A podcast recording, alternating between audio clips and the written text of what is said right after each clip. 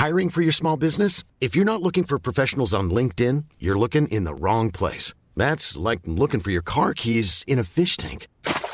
LinkedIn helps you hire professionals you can't find anywhere else, even those who aren't actively searching for a new job but might be open to the perfect role. In a given month, over 70% of LinkedIn users don't even visit other leading job sites. So start looking in the right place. With LinkedIn, you can hire professionals like a professional. Post your free job on linkedin.com slash people today. Heraldo Podcast, un lugar para tus oídos. Cuando tenía 15 años, mi papá y yo casi fuimos víctimas de un secuestro. Fue un robo con violencia a bordo de un vehículo y me quedé pensando en que no era justo que las personas no tuvieran derecho a reclamar lo que les había pasado, a decir, oye, alguien me vulneró, alguien me violentó. Muchas de estas carreras o muchos, mucho de esto no tiene una exposición a nivel público. Desde mi trinchera, aunque no esté en rehabilitación física, tengo que apoyar esto. O sea, si voy a trabajar es para eventualmente darle voz en, en, en medios y hablar sobre lo maravilloso que es esta carrera. Pero las ves ahí y dices, wow, o sea, yo quiero ser como Batichica, ¿no? La verdad es... Y se puede. Eh, Spider-Man siempre fue este nerd que era muy inteligente y al final creo que la magia de Spider-Man no es como que tiene todos los recursos eh, a su disposición, ¿no? Eh, darte cuenta de esta persona que es como tú o como yo. ¿Sabías que 60.000 pensamientos cruzan tu mente cada día? Tengo una idea. Y así es como comienzan los cambios. Las personas líderes toman las oportunidades y las transforman en sueños. ¿Te animas a realizar tu proyecto? Conoce el programa Chivning. Cambia tu realidad, tu comunidad y tu entorno.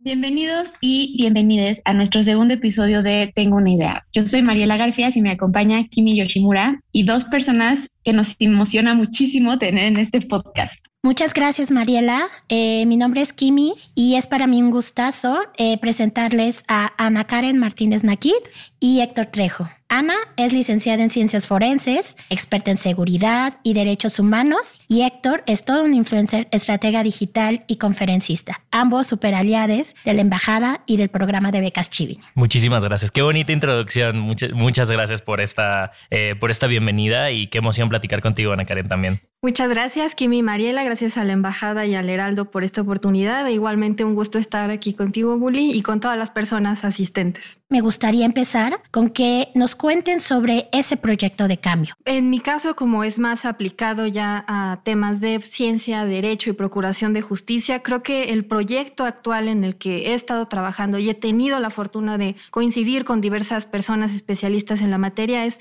más que nada transformar la perspectiva de las ciencias forenses en México, transformar esta visión que tenemos de la ciencia forense, porque usualmente cuando mencionamos la palabra forense, pues las personas la asocian con muerto, sangre, violencia, y sí va de la mano, eh, pero también tenemos otras aplicaciones en otras áreas del derecho, en civil, en familiar, y no solo deberían vernos como una herramienta útil para la investigación de los delitos, sino también para la prevención y para la reparación del daño. Entonces, el proyecto de cambio que en, el que ahorita me estoy enfocando un poco más en compañía de otras personas es precisamente cómo podemos transformar esa visión de las ciencias forenses y al mismo tiempo cómo podemos mejorar la ciencia forense en México, porque ahorita el derecho necesita más herramientas y las y los forenses también necesitamos transformar la manera en la que estamos haciendo las cosas para a largo plazo lograr un cambio efectivo en la forma de procurar y también de impartir justicia en nuestro país un poco mi proyecto de, cambio en, la actualidad es, eh,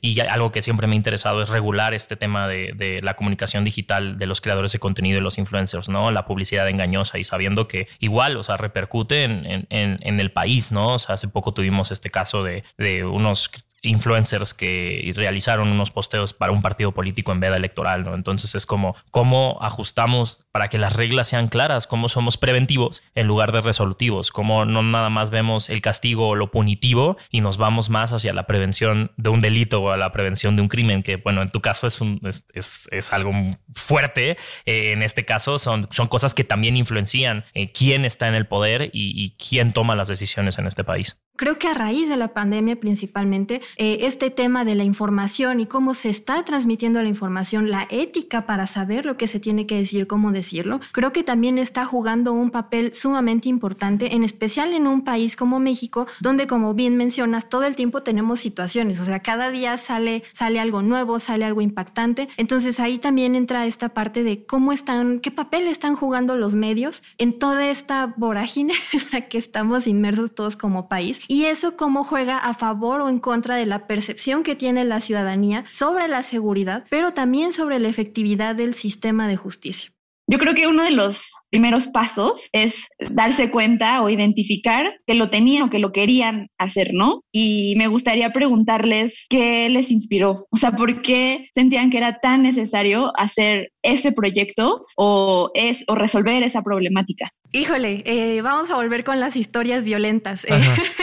no, no quiero que nadie se deprima, pero esto es una realidad y creo que a todos nos ha tocado. Cuando tenía 15 años, mi papá y yo casi fuimos víctimas de un secuestro. Fue un robo con violencia a bordo de un vehículo, pero nos querían secuestrar. Afortunadamente, como vieron que no teníamos nada, nada porque pues, somos clase media y yo era estudiambre en aquella época, pues ya no, no se culminó la, la conducta que ellos querían llevar a cabo, ¿no? Y me acuerdo mucho que en ese esa época, cuando eso ocurrió, eh, mi papá y mi mamá no querían denunciar. Y en aquel momento ellos no querían denunciar porque eh, tenían miedo a las represalias, porque sabíamos que en el viejo sistema pues había esta dinámica de los careos y a veces le daban tus datos a quien estabas tú acusando. Ajá. entonces teníamos medio y mis papás dijeron pues no. Y a mí me quedó mucho ese creo que, creo que trauma, por decirlo así, porque nunca, nunca me habían eh, robado y menos con semejante violencia. Y me quedé pensando en que no era justo que las personas no tuvieran derecho a reclamar lo que les había pasado, a decir, oye, alguien me vulneró, alguien me violentó y, me generó mucho impacto eso. Pero sí creo que una gran motivación en mi vida es esta parte de ¿Por qué, las personas tenemos que vivir con algo que nos, que nos ha impactado, algo que nos ha vulnerado y no podemos decir, oye, me pasó esto, ayúdame, esto no está bien? Porque el sistema no está siendo suficiente para que las personas no tengan que vivir con ese miedo de si me pasa algo, pues ya déjalo. O de ya sé que todos los días me voy a subir a la combi o al el pecero y tengo que llevar mis 100 pesitos extra para que cuando se suban a saltar ya ten. Pero con tal de que no me, no me navajen o no me maten, órale va, ¿no? Entonces a mí sí me generó mucho impacto y, ha sido una de las principales motivaciones en mi vida. Obviamente ya en el camino hubo muchas otras motivaciones que me encontré, pero en un primer momento sí, sí fue muy fuerte. Es, es la fecha en la que, les soy honesta, no me puedo subir a un taxi yo sola porque me empieza a dar mucha ansiedad, ¿no? Claro. Porque me quedo ese trauma. Creo que es la, es la experiencia que muchos hemos tenido al vivir, digo, tú en, en, Estado de México y en la Ciudad de México, digo, eres niña noventera, ¿no? O sea, por ahí dos milera. Eh, me, resuena mucho eso porque, pues, igual, ¿no? O sea, toda mi infancia fue, no puedes salir a la calle a jugar con, con, con la gente en la calle. O sea, yo no tenía amigos en, que fueran mis vecinos, ¿no? O sea, yo era niño de la escuela y a la casa, ¿no? Y no puedes salir de la casa porque el típico Ciudad de México en los 90, 2000 asaltan, roban, las películas, todos los noticieros, ¿no? Está horrible la situación y es como, al contrario, yo, yo siempre me sentí como este niño burbuja, ¿no? Entonces era como, para mí era, bueno, no hago deporte, no hago nada porque pues afuera es un lugar muy peligroso, entonces tengo contacto con una computadora, ¿no? Entonces eh, eso empezó a, despertar como una chispita en mí de esa introversión, el hecho de, de empezar a conectarme a Internet y empezar a descubrir un mundo nuevo y empezar a descubrir un mundo en donde ni siquiera los adultos tenían un control sobre ello, ¿no? Era como, a ver, o sea, yo estoy entrando al Internet, una jungla que, que, está inexplorada, ¿no? O sea, ¿qué hay en este lugar? Es completamente un misterio. Y empezar, digo, la verdad es que algo que siempre le agradecí a mis papás es que nunca fueron como prohibitivos, o sea, nunca fue como, ah, no puedes eh, conectarte a internet, ¿no? O sea, siempre fue como, bueno, ten cuidado, ¿no? O sea, si eran muy, bueno, pero ah, ten cuidado, me dejaron juntarme con extraños de internet que hacíamos videos en YouTube, no puedo decir que fue tan responsable que digamos. Y parte, y parte de ese proceso fue que empieza a, a ver algo, ¿no? Empieza a generarse una comunidad. Yo recuerdo que éramos 10 personas que, de la nada nos empezábamos a comentar en nuestros propios videos. Personas que vivíamos la misma situación. Es como, pues no, no salgo mucho de mi casa. Eh, aquí en internet, pues encuentro y me, te estoy ubicando a ti que eres un extraño, pero yo también vivo en este lado de la República. No era como, wow, estoy haciendo, o sea, no, es, no son solo mis amigos de la escuela, ¿no? De la nada tengo un amigo que vive en Cancún y no lo conozco, pero pues no sé, tiene 28 años y se dedica a hacer videos años y yo tengo 16, 17, pero también hay otro chavo que tiene 20 años y hay una chava que tiene 24 que se fue de intercambio y está contando sus experiencias y era como, wow, esto está, esto es curioso, ¿no? De la nada empiezan a ser 100 y de la nada se vuelven 1000 y en un punto fue tomar la decisión estando en la escuela de decir, aquí hay algo. O sea, yo creo que, yo creo que esto va hacia. Y, y fíjate que fisioterapia, o sea, me encantaba. O sea, para mí era como, de nuevo, era como también un auge de decir, estoy en una generación que, que de que te digo, o sea, la fisioterapia también llevaba bien poquito tiempo de haber sido reconocida como carrera, ¿no? Como una licenciatura. Y fue como, tengo que estudiar esto, o sea, tengo que estudiar esto porque es una de las carreras del futuro, ¿no? O sea, también es como, es una medicina preventiva, no es, no estoy, o sea, el, como la ética de un fisioterapeuta es como un poco diferente a la, de la medicina eh, como tal, es como un acompañamiento y es de prevención, pero también es de, pues muchos de los pacientes que tratas en fisioterapia van a estar contigo toda la vida, eh, lamentablemente, ¿no? O sea, por más el chiste es mejorarles la vida, ¿no? Em, pero había algo en, el tema del Internet y ahí fue cuando tomé la decisión y dije, tengo que seguir este camino. O sea, igual no, no es como que crean las cosas mágicas, pero sí fue una llamada del destino de tengo que ir hacia, hacia este camino. Pero un compromiso que hice sí fue, a ver, muchas de estas carreras o muchos, mucho de esto no tiene una exposición a nivel público desde mi trinchera, aunque no esté en rehabilitación física, tengo que apoyar esto. O sea, si voy a trabajar es para eventualmente darle voz en, en, en, medios y hablar sobre lo maravilloso que es esta carrera y lo mucho que me gustaba. Y eso fue uno, algo que le dije a mi directora de carrera y fue como, te entiendo, está bien, salte. O sea, porque eres buen estudiante, porque te iba bien. O sea, como, no, como ella no quería dejarme ir, era como, no, no, ¿por qué, te, ¿por qué te vas a ir? No, y me dijo, no, ahora lo entiendo, está bien, va. Y eh, lo que me gustó es que sí, afortunadamente, todo ese camino me llevó a que se han acercado personas y me han dicho, es que estudié fisioterapia por ti. Y ya estoy graduado y ya me recibí y ahora estoy trabajando aquí o estudié en el Instituto Nacional de Rehabilitación y tengo amigos que estudiaron ahí y ahora tienen sus clínicas de rehabilitación. Es como, wow, o sea, se puede llegar a un lugar y puedes seguir siendo parte del cambio desde otro camino a ti que, que, estás en medios, porque te gusta mucho todo, todo este tema de la cultura popular, ¿en qué personaje de, no sé, cómic, película o en dónde encontraste tú una inspiración para decir, esto es lo que quiero hacer, este es el camino que quiero seguir? Uy, ay, voy a sonar bien cliché. Yo soy bien Marvelita, pero me encanta Spider-Man. O sea, creo que Spider-Man siempre ha sido como. Digo, es chistoso porque en criminología este Flash es, es criminólogo, ¿no? Es científico forense. Científico forense. Ve que Qué, curioso, o sea, me queda muy claro, hay un, hay un claro ejemplo, ahorita regresamos a, la pregunta que me hiciste, pero hay un claro ejemplo de que cuando salió la película Jurassic Park, inspiró a toda una generación de paleontólogos, o sea, toda una generación de nuevos paleontólogos, o sea, muchas veces cuando, cuando la gente se queja del tema de la representación y dice, ah, es inclusión forzada, o es representación, o ver a, mujeres eh, en, en ciertas carreras, cuando las vemos representadas en la cultura popular, es como, es que la representación importa. Es que la representación te hace por fin verte en un espejo y decir yo puedo ser como esa persona. Sí, la verdad es que sí. A mí cuando era niña, por ejemplo, me gustaba mucho ver Batman, la serie animada. sigo siendo súper fan, una de las mejores cosas que ha hecho la televisión. Pero cuando yo leí eh, Batichica año 1, y de verdad a todas las niñas y muchachas que nos están escuchando, lean Batichica año 1, porque ella es, es, es una muchacha, es joven, es, es muy eh, eh, modosita, entonces todos la ven y todos la hacen menos. Es como, ay, no vas a poder, porque ella practica un arte marcial, no me acuerdo cuál. Y entonces ella en un punto de, la, de, la, historia dice, está bien que ellos vean, que ellos crean que yo soy débil, porque esa va a ser mi mayor fortaleza. Les voy a demostrar que no, pero que ellos me, me subestimen, ¿no? Y cuando leí eso dije, wow, o sea, sí, la gente, una vez se deja mucho llevar por, por lo que la gente te dice, por lo que la gente cree de ti, pero cuando encuentras este tipo de representaciones de mujeres jóvenes, inteligentes, que nadie acepta sus liderazgos, claro. pero las ves ahí dices, wow, o sea, yo quiero ser como Batichica, ¿no? La verdad y se puede. Sí. Y, está siendo representado y lo estoy viendo en este momento, definitivamente. Yo creo que a mí algo que,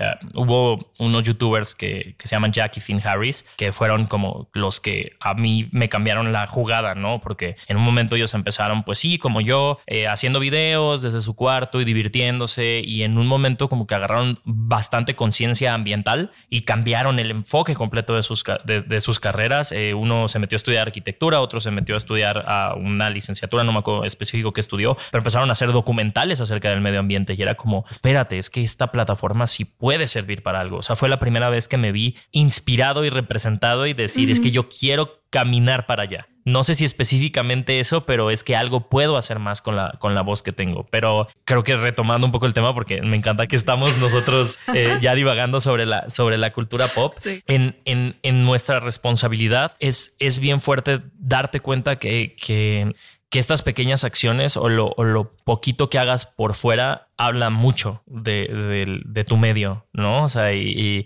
y, que sí, uno sí, aunque no quiera, trae una... Ahora, ahora sí retomo a, la citación de Spider-Man de eh, con gran poder conlleva gran responsabilidad y es algo muy fuerte. Sí, la verdad es que ser, ser siempre eh, formar parte de, de, un área compleja como los medios, como seguridad y como muchas otras, ¿no? Eh, es algo muy, muy impactante a nivel personal, a nivel emocional, lo decíamos, es, es una gran carga de muchas maneras, pero al mismo tiempo lo que, lo que comentábamos, o sea, tienes que de repente encontrar otra vez esta motivación, porque a veces en el vaivén de lo que estás haciendo se te puede olvidar un poquito, ¿no? Y hay situaciones que la vida te pone de frente y que dices, ahora me acuerdo por qué estoy haciendo lo que hago. Y a mí me pasaba mucho, por ejemplo, en la carrera que había, había veces en las que estaba agobiada, como en toda licenciatura, ¿no? Pero, pero, era agobiante y más cuando éramos primera generación, porque nos decían, ustedes tienen que hacer esto, esto, esto, y decías, a ver, ya espérame. Y, y había un punto en el que cuando yo me sentía muy frustrada, pensaba, ¿por qué estoy aquí? Y mi respuesta siempre era, ¿por qué no podrías estar en otro lugar? O sea, más allá de para hacer esto y aquello, es porque simple y sencillamente identificas que eso es lo tuyo, que, que eso es lo que te mueve. Toda mi vida, no sé, a ti te haber pasado con la fisioterapia a lo mejor, toda mi vida dije que quería ser veterinaria. toda mi vida. Y entonces en el último año de bachillerato fue cuando empecé a decir, no, a ver, espérenme, o sea, como que ya no, no me mueve, quiero encontrar algo que todos los días me haga decir, me voy a levantar y voy a ir al trabajo, ¿no? Y lo encontré, la verdad es que es, que es algo muy padre y, y es algo que, creo que un gran mensaje que podemos dejar con nuestras experiencias es encuentra lo que te mueve y síguelo. Porque es, es muy triste que hay personas que a lo mejor son muy buenas para algo, que las mueve otra, otra temática, otra cosa distinta a la que están haciendo y no lo persiguen y, cada día se les hace más complicado seguir con la vida, ¿no? Y creo que no va por ahí. La verdad es que siendo honesta, eh, después de trabajar en gobierno federal, se había días que me costaba trabajo levantar. claro.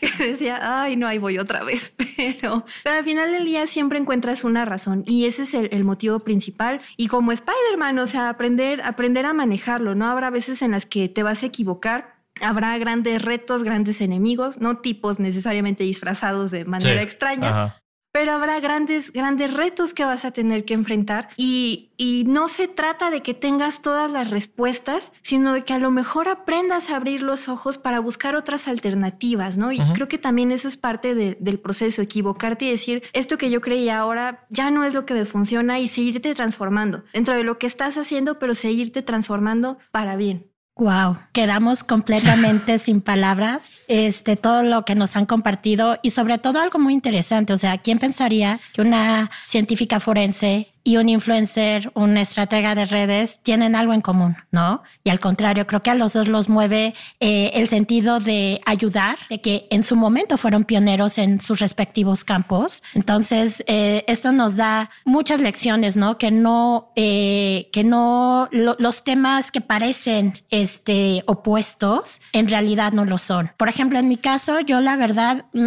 inmediatamente cuando me dicen ciencia forense, por ejemplo, me acuerdo de la serie de CSI. O sea, yo era fanática de Grissom y quería ser Catherine Willows, ¿no? o sea, Grissom que tenía ahí su como su, su estantería de cosas raras, de, de, cosas de lo raro, y cómo él nunca se dejaba así amedrentar por sus jefes que se lo querían bajar, o sea, decían, no, no, no, y no te voy a dejar, ¿no? Y al contrario, Grayson decía, no, lo voy a hacer así, y él impulsaba a su equipo, o sea, él, eh, todos los personajes que pasaron por esa, esa serie, o sea, CSI Las Vegas, ¿no? Hubo Nueva York, Miami y no sé qué otras, pero a mí me encantaba el de Las Vegas, cómo Grayson los impulsaba. ¿No? Como en equipo realmente creó una familia y decía, ok, vamos a hacer esto. Y cuando los casos así parecían así súper difíciles, así de, encontraban así como que la, la, la llave, ¿no? Entonces, en este sentido, por ejemplo, Ana, tú, tú te postulaste a una beca que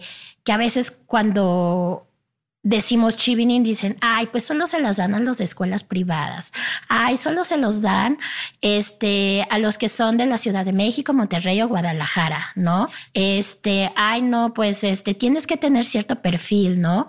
¿Cómo es que tú este, vistes a Chivining como una herramienta o como un medio para resolver aquello que hacía falta en la ciencia forense, ¿no? Soy orgullosamente clase mediera y toda mi vida la estudié en escuela pública y nunca tuve el privilegio, porque sí es un privilegio tener clases particulares de inglés. Entonces el inglés, bien o mal como se me ve, eh, salió de lo que me enseñó la escuela pública y lo que me enseñaron los videojuegos, ¿no? Y la verdad es que me siento muy, muy afortunada porque eh, tuve, tuve un apoyo, tuve un impulso. Volvemos a esta idea, ¿no? Tienes que estudiar y tienes que superarte. Y mis papás siempre tuvieron esta, esta postura de ustedes estudien para que no, no dependan de, de ningún hombre, para que puedan ser ustedes libres, para que hagan lo que lo quieran y vivan tranquilas, ¿no? Y respecto a este tema de Chivining, lo de la, clase media está muy bonito, pero pues no te alcanza para pagarte una maestría en el Reino Unido, ¿verdad? Y yo estaba buscando por una vía que, que no tenía muchas posibilidades, que era este tema de los préstamos bancarios o de una beca con CONACYT y estaba en gobierno y un amigo mío fue el que me dijo, oye, ya has escuchado de las becas Chivining y yo, no,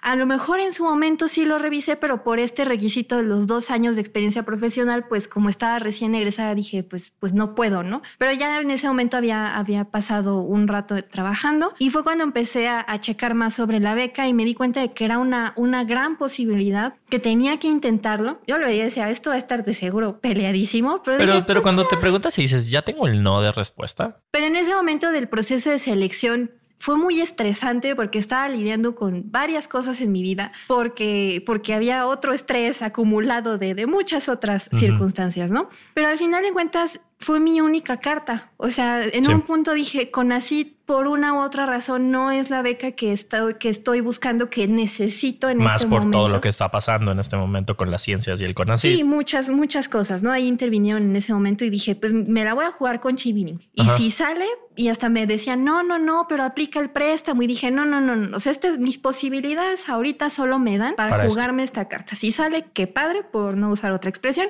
Y si no, pues ya lo intento con, con otra, ¿no?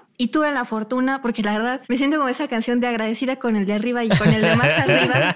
Sí les quiero decir que no necesitas tener todo el dinero del mundo, no necesitas haber asistido a las mejores escuelas o tener los mejores carros. O sea, sí es obvio un privilegio. Claro. Si, si tienes clases particulares de inglés, pues wow, ¿no? ya tienes un pasito más adelante. Sí es un tema de, sí necesitas recursos para aplicar a las universidades, para traducir tu título, o sea, ese tipo de cosas, sí, eso es algo realista, ¿no? Pero no es imposible en esta época tan compleja, creo que está bien no, no estar en esta positividad tóxica, pero sí dar gracias por las cosas que tienes. Y yo estoy muy agradecida con la vida, con lo que sea, porque coincidí con gente maravillosa y con gente con la que pude compartir muchas cosas y, gente que me inspira, ¿no? Más en estos procesos tan complicados de irte al extranjero y en un año de pandemia y si te enfermaste porque me enfermé es todavía más complejo, pero creo que es algo que a lo mejor a ti también te ha pasado, que cuando estás en estas comunidades también encuentras redes de apoyo que de otra manera no habrías tenido porque no han experimentado algo similar a lo que tú estás viviendo, ¿no? Sí, es primero el, valor de, encontrar tu red de apoyo, no necesariamente en la familia, o sea, yo creo que al momento en el que, y de nuevo, o sea, a ver, el trabajo de los medios es conoces a miles de personas, ¿no? O sea, pero, pero lo importante es tener esta, esta red de apoyo y poder encontrar las similitudes que tienes con, con otras personas dentro del mismo medio y dentro de otros medios. O sea, yo creo que donde más he encontrado redes de apoyo es donde de gente que no se dedica a lo que yo me dedico. O sea, eso es, eso es extraordinario, ¿no? Porque es, ok, nos, estamos en áreas completamente separadas o a lo mejor dentro de los medios, pero nos dedicamos a otras cosas completamente distintas y el hecho de saber que cada, los caminos de cada uno nos llevaron a, a donde estamos en ese momento hace que tengamos esta esta comunión, ¿no? O esta eh, sinergia o, que nos podamos apoyar entre nosotros, porque a pesar de yo no conocer completamente tu historia, hay algo dentro de esa historia que me hace converger contigo y eso es lo más bonito. Y eso está muy padre. A veces, a veces vivimos tan ensimismados y en especial en, procesos en los que somos los primeros, ¿no? Es como, ah, sí, yo he sido primero, yo he sido la primera. Y sí, o sea, está muy padre, pero también detente escuchar la historia de las demás personas, ¿no? Porque a lo mejor tú has sido el primero en una cosa, pero ellos han sido el primero la primera en otra cosa y te puede servir de inspiración. Y también está padre escuchar historias porque dices, wow, o sea, jamás me había, no sé, que te pongas a platicar con un carpintero, con un cerrajero, que dices, ay, no sabía esto, que cómo he vivido en esta ignorancia toda mi vida, ¿no? Pero es que justamente ustedes, o sea, como pioneros en sus áreas, ustedes fueron los conejillos de indias, por llamarlo de alguna forma, ¿no? Ustedes probaron, ustedes enfrentaron ustedes resolvieron. Entonces, digamos, esa parte, ese aprendizaje, ustedes ya lo, lo, lo, dejaron como base. Entonces, los que siguen, ok, toman de, de, ustedes, aprenden de ustedes y le continúan. ¿no? Y, eh, vuelven a equivocarse y vuelven a aprender y así como el efecto dominó. Y, y, sobre todo también creo que hay, hay, una parte de ese proceso en el que tienes que soltar eh, también el concepto de que eres el primero. Sí, y además también creo que eso es algo muy importante, que tienes que aprender, ay, no me acuerdo en dónde lo leí o en dónde lo vi, que decía, la primera lección es, el mundo no gira en torno a ti, o sea, apréndelo, el mundo no gira en torno a ti. Entonces a veces hacemos este drama de, ¿cómo voy a dejar de hacer esto? O cómo se me cerraron las puertas y es como, pues se cerraron, pero no porque te las cerraron a ti en la cara, o sea, casualmente tú estabas enfrente de esa puerta y se te cerró y ya no pudiste cruzar, pero hubo mil y un factores que, digo, pasa mucho en, en, en los medios ¿no? Eh, haces un casting para algún proyecto, eh, para algo en el que quieres quedar y te rechazan, ¿no? Y se te acaba el mundo y dices, es que no soy suficiente o mi talento no fue suficiente. Y, te pones a pensar y dices, no, pues tal vez no, no tenía el, perfil que ellos estaban buscando, no era el personaje que ellos, que ellos necesitaban o simplemente, eh, no sé, un proyecto de un podcast y no se arma el proyecto del podcast, pues no, mi, mi voz o, la manera en la que yo me comunico no era lo que productor A le comunicó a productor B, que le comunicó a productor C que, era lo que buscaban. ¿Sabes? O sea, tienes que aprender cómo a desligarte de, de, de, eso y saber que, que se te cierra una puerta no significa que se te cerró toda la casa. Y además porque a veces hay puertas que por una u otra razón no son para ti, no es tu puerta, es la de alguien más y dices, pues ya ni modo, sigo y toco en otra y a ver si aquí sí me abren, ¿no? Y, y, así, así sigues, porque también algo que puede pasar es que entras por la puerta que tú querías desde hace muchísimos años y dices, ah, está padre, pero como que no, no, ya no me mueve o ya no me gusta o ya me di cuenta de que... Pues estuve tanto tiempo metido aquí esperando que esa puerta fuera la puerta. Y dices, no, o sea, porque hay cosas que hay, hay cosas que uno cree que dependen del exterior para que tú te sientas bien y simple y sencillamente no es así, dependen de ti, depende de cómo interpretas la realidad, de cómo la estás viendo, ¿no? Y creo que estaba muy de la mano con, con algo de lo que, de lo que íbamos a comentar. Eh, también hay, hay que aprender a identificar cuando te tienes que tomar una pausa de lo que estás haciendo, a lo mejor alejarte tantito porque estás ya sesgado, sesgada y no ves la solución y como que tomar distancia. Y también cuando es válido cuestionarte eh, tu sueño, ¿no? A veces, a veces pasaba que cuando ya estábamos en, en, la maestría, cuando ya estábamos allá, había personas que decían, es que para qué vine, es que mejor me hubiera quedado, porque pues sí, estábamos en medio de una pandemia, ¿no? Es totalmente entendible. Y a mí me pasó que cuando iba en el, en el avión de ida hacia, hacia Londres, había muchas cosas que estaban pasando en mi vida personal. Y me acuerdo que siempre, siempre estoy usando audífonos cuando voy volando. Y hay una canción de The Killers que se llama My Own Soul's Warning. Y esa letra me llegó porque, porque decía, al final, yo sentía que algo no estaba bien, que tenía que hacer esto, que tenía que moverme, ¿no? Porque yo decía, estás loca. ¿Por qué te estás yendo al otro lado del mundo en medio de una pandemia cuando está pasando esto? O sea, dije, ¿qué, qué te pasa, no? Hubo una vez alguien que me preguntaba, bueno, pero, pero ¿qué sentiste cuando te fuiste? Y yo, pues miedo. Ajá. claro. Terror, pánico. Pues sí. Por ejemplo, Ana, ¿tú habías estado en Londres antes? Ah, una vez cuatro días, pero pues no, no hay nada que ver entre cuatro días con no, y además allá. te ibas a enfrentar sola a vivir, al transporte. Les debo confesar, yo la primera vez que fui, me tardé como un mes en tomar el underground. un mes. Yo viajaba en, en, autobuses porque yo digo, es que yo necesito ver por dónde voy. Y luego hay pequeño problema. Aquí en México hay, si te equivocas de estación así discretamente, pues te pasas al otro lado. Allá no. O sea, allá la, la, la, si tomas el tren equivocado, te vas a quién sabe dónde y luego para regresarte. Y no, no, no. Me ahí en medio de la campiña inglesa. sí, exacto. Casi, casi, casi, casi.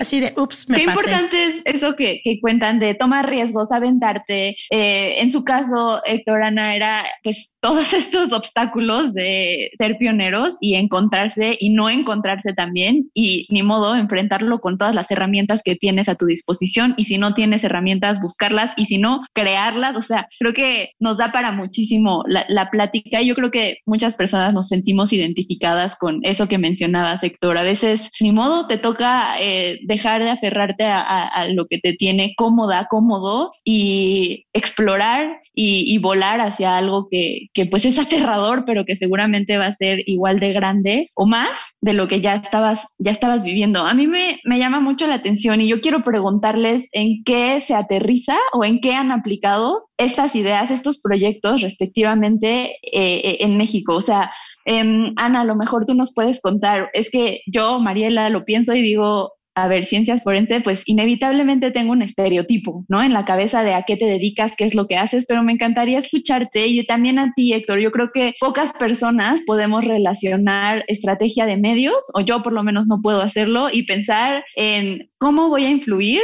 que las y los votantes o que las y los, em, no sé, las personas que están ahí eh, de espectadores voten o no voten por un partido político. O sea, sabes como que me encantaría escuchar en qué otras áreas lo, lo han aplicado y cómo han aplicado esos proyectos de los que nos, nos estaban contando. Yo veo ciencia forense y pienso en Brad Pitt. En Seven. ¿En Seven? ya, quisiera tener compañeros como Brad Pitt. digo, hay uno que otro que se defiende, ¿no? Pero, em, híjole, ojalá la vida fuera tan, tan fácil como, como en las películas, ¿no? Pero la verdad es que, es que vivimos en una realidad muy, muy compleja. Es un tema de recursos humanos, de recursos económicos, eh, pero en el, en el caso de particular de lo que a mí me tocó estudiar y de lo que he venido haciendo, em, la verdad es que estoy, estoy muy agradecida por la oportunidad que me dio Chivining de irme a estudiar al extranjero. Estoy muy agradecida con el departamento del University College por aceptarme. Eh, y por todos los grandes aprendizajes que tuve ahí, porque lo comentaba con, con otro amigo de, de, la generación, ¿no? De Chivining. Al final del día, cuando acabas el máster, no es que sepas las respuestas, al contrario, hasta te sientes más ignorante que antes. Dices, ay, ahora necesito un doctorado, ¿no? Sí. Pero pero más allá de eso es aprendes a identificar que no vas a tener todas las respuestas, pero al menos ya tienes una mejor idea de cómo plantear las preguntas, que eventualmente pueden construir respuestas, ¿no?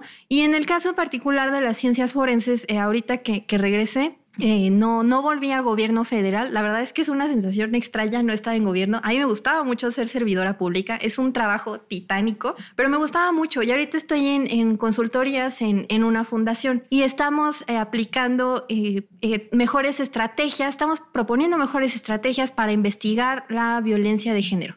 En este caso, lo que yo quise fue enfocarme en mejores estrategias, pero de feminicidio, cómo investigar bien feminicidios, ¿no? Y algo que, siempre me gustó mucho de, mi máster es que ellos te enseñan a ser muy críticos como lo que está en los protocolos, lo que está escrito en los libros está padre, pero cuestiónalo. ¿Cómo lo puedes mejorar? ¿Cómo lo puedes transmitir a aquellos que no son de tu campo del conocimiento, no? Porque el protocolo está muy padre, pero los ministerios públicos no tienen el tiempo para estar revisando todo el tiempo el protocolo. Entonces, ¿qué haces? Con lo que tú sabes, sintetiza la información, simplifícala y hazla amena, porque eso es lo que hace un buen científico, una buena científica. Comunica lo que sabes en un lenguaje sencillo y claro. Y ahorita me, me he enfocado en eso de analizar analizar protocolos para ver cómo sintetizar la información para que ellos tengan como el acordeón, ¿no? De, ay, tengo eh, este, mm, no quiero usar estos ejemplos, pero pues no hay opción. Tengo un cadáver, sí. ¿Mi cadáver tiene manos? Sí. Ah, pide una prueba en dactiloscopía, pide un raspado de uñas para genética. O sea, cómo sintetizas todo lo que está en ciento y pico páginas y lo conviertes en dos hojas para que cuando ellos estén ahí lo vean y digan, ah, ok, voy a hacer eso. Y otra cosa que también me ha tocado hacer eh, desde que regresé es temas de capacitación, pero no a científicos y científicas forenses o sea, hay cosas que ellos ya saben y que tienen que ir aprendiendo sobre la marcha. Creo que aquí el gran reto es cómo comunicamos la información a gente que es ajena a nuestra área para también generar una mejor y mayor conexión, porque siempre está esta división entre personas que eh, ven los temas legales y personas que ven los temas forenses. Y no, o sea, todos tenemos que ir de la mano hacia un mismo objetivo y ha estado muy, muy padre atravesar este procesamiento. Sí, claro, hacer todo este procesamiento de yo soy científica, yo puedo dar la información y estoy sesgada porque creo que me están entendiendo, pero a lo mejor estoy siendo tan técnica porque estoy muy acostumbrada a eso que no me doy cuenta. Y entonces volver a caer en esta parte del autocuestionamiento y reaprender. Lo que hacía antes para dar una capacitación, a lo mejor ahorita pues ya no funciona. O sea, antes cuando dabas una clase en línea decías, bueno, pero ahorita la gente está harta de las clases en línea. Y en temas prácticos como las ciencias forenses dices, ¿cómo lo transmito a través de una pantalla? O si voy a estar ahí con ellos, ¿cómo le hago para que se involucren en lo que estamos haciendo? O el prejuicio que existe siempre, digo, a mí hay algo que siempre me ha chocado que me digan experto en redes sociales, o sea, el, afamado, la palabra expertise, ¿no? Y, el ser experto en algo es como, pues no, no soy experto, o sea, soy un profesionista eh, y, tengo, eh, como dices, eh, a veces uno está sesgado y cree que tiene estos, y, eso genera el estigma, ¿no? De decir, y al final, de decir, ay, todo el mundo me está entendiendo y la realidad es que no, o sea, la realidad es que, como, como decíamos, tiene que existir esta comunicación integral y a algo que me parece y rescato mucho de lo que dices es,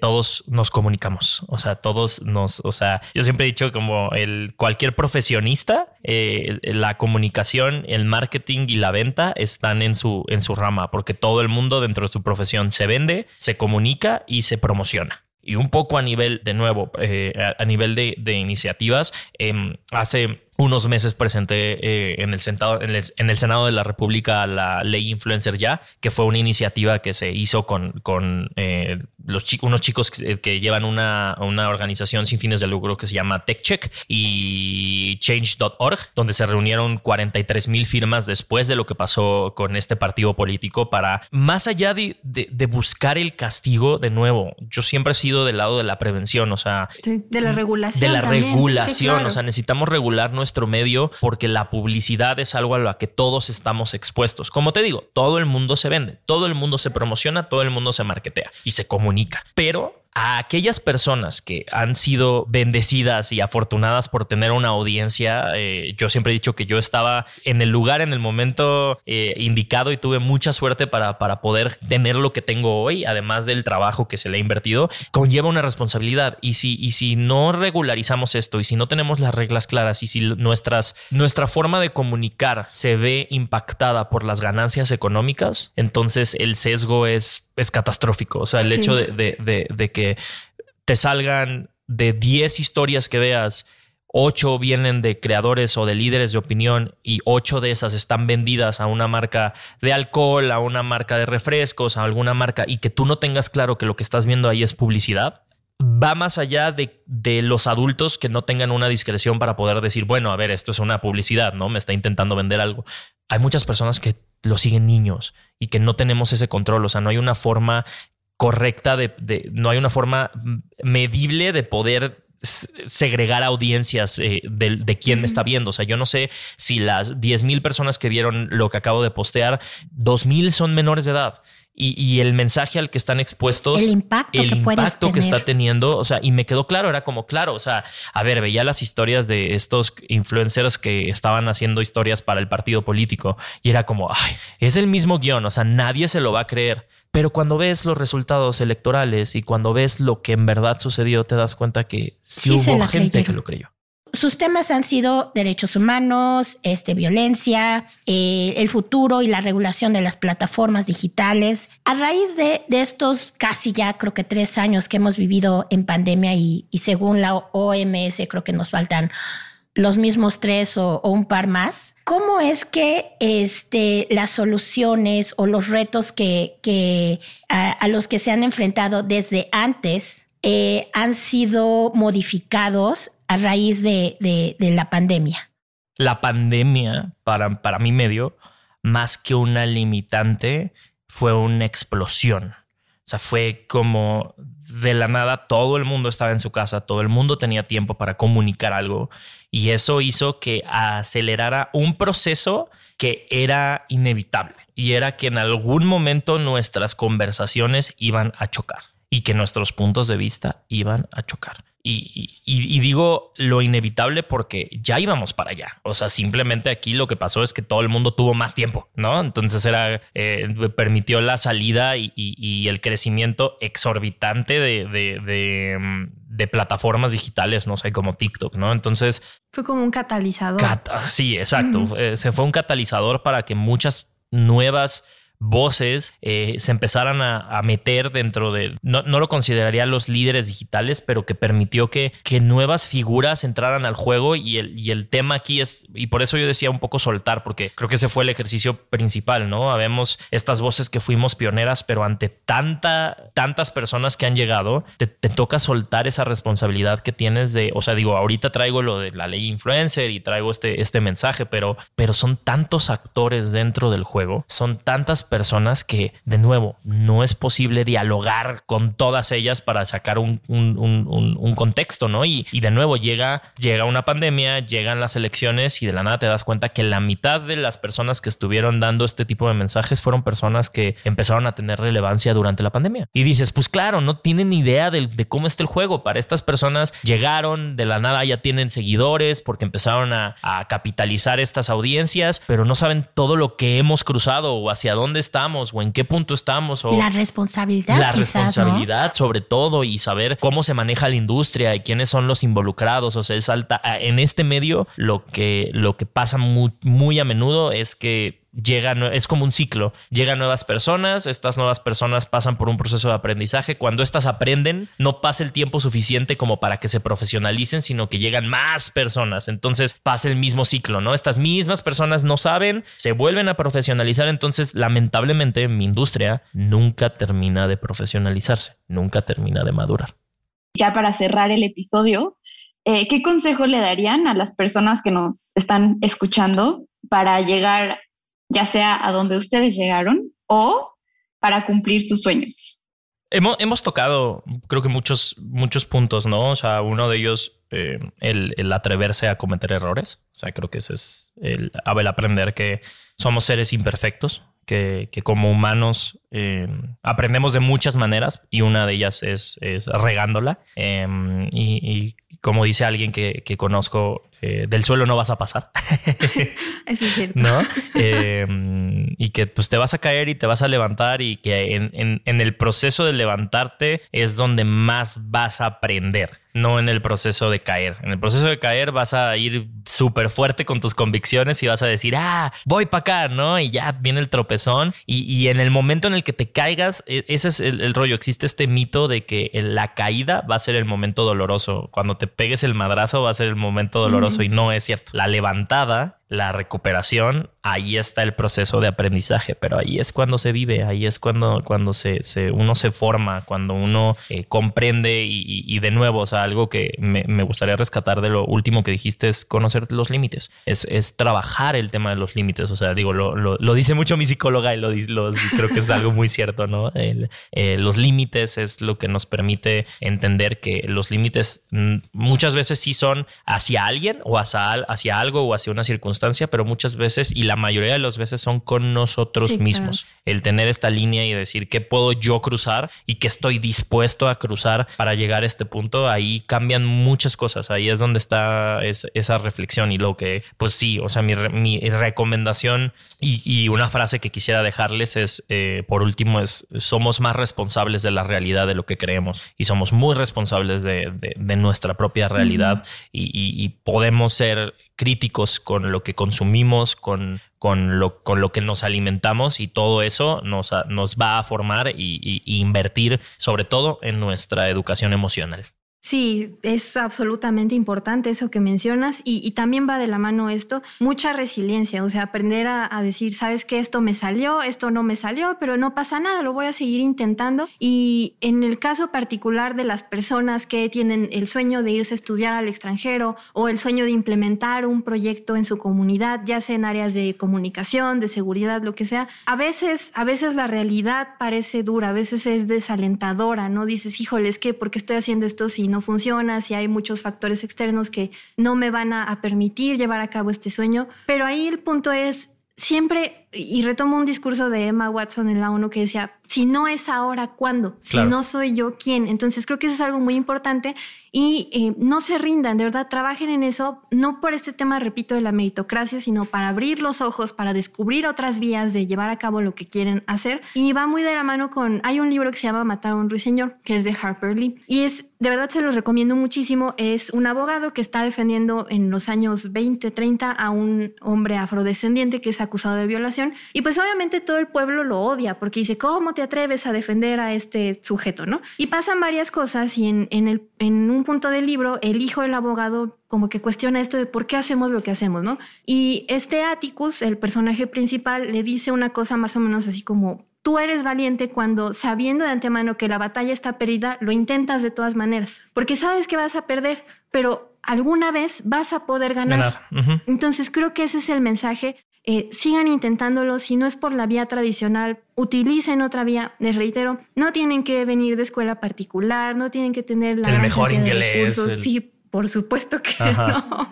Pero si de verdad eh, lo trabajan, si trabajan en las alternativas que están a su alcance, pues eventualmente lo van a lograr. No va a ser de la noche a la mañana, tenemos mucho esta idea y más ahorita con este tema de las redes sociales, ¿no? Que el éxito es algo instantáneo. Claro, porque ya vemos el producto final. Quien sea que esté escuchando este podcast, si la regaste, no pasa nada, tienes otra oportunidad, eres suficiente, siempre vas a ser suficiente y vas a tener que seguir trabajando y está bien, no pasa nada, solo sigue haciendo lo que tienes que hacer o lo que quieres hacer y eventualmente vas a ver ahí un resultado. A lo mejor no el gran éxito que esperas ni la fama, pero mientras tú estés bien, eso es lo importante. Entonces, todos somos suficientes y creo que eso es algo con lo que tenemos que quedarnos siempre, ¿no? Definitivamente. Ay, Ana, ya me iba a poner otra vez a llorar. No quiero repetir esa entrevista. Así que mejor yo ya voy cerrando, agradeciéndoles de verdad por todo lo que nos compartieron. Héctor, qué gusto. Me encanta que seas nuestro aliado en la embajada, que seas aliado del Reino Unido.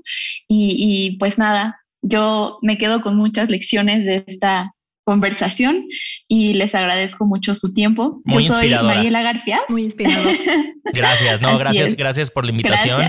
Y nada más quería como por último recordarles que eh, creo que puede que alguien nos esté escuchando y diga, no, pero a mí ya se me fue el tren. Eso no existe. Jamás. Eso no existe, jamás, jamás, jamás. Eh, estudiar una carrera, eh, su maestría, o sea, creo que en, las becas Chipning, no, Tenemos el caso de alguien que creo que fue en el año de Ana, 72 años. Vean. 72 años. Y la señora se fue a estudiar una maestría en educación. No, es así, no me tocó. Otra generación. Vean, vean, nada más quedémonos con ese, con ese aprendizaje. Eso de la edad es algo, un producto mercadológico que nos han hecho creer. Y en Chivini no hay límite de edad. Exacto. No hay temas de, de preferencia orientación sexual, de si son egresados o egresadas de universidades públicas, de si son de la Ciudad de México o de Zacatlán o de Mérida, de género, de edad, de estado civil. Mi nombre es Kimi Yoshimura. Muchas gracias, Héctor. Muchas gracias, Ana. Esto fue Tengo una idea. Tengo una idea. ¿Ya tuviste tu primer pensamiento del día? Haz lo posible y desafía tu realidad. Lidera tus ideas para garantizar el proyecto que necesita México y el mundo. Tú eres la solución que estamos buscando. Estudiar en Reino Unido te abrirá el camino para convertirte en un agente de cambio. Tu historia de vida es la huella del mañana. Escúchanos en Spotify o en tu plataforma favorita de podcast y síguenos en nuestras redes sociales arroba el heraldo podcast y arroba el heraldo de México. Y encuentra a Chipning como arroba UK y arroba FCDO. Hey, it's Paige DeSorbo from Giggly Squad. High quality fashion without the price tag. Say hello to Quince. I'm snagging high-end essentials like cozy cashmere sweaters, sleek leather jackets, fine jewelry, and so much more. With Quince being 50 to 80% less than similar brands. And they partner with factories that prioritize safe, ethical, and responsible manufacturing. I love that. Luxury quality within reach. Go to quince.com slash style to get free shipping and 365 day returns on your next order. Quince.com slash style.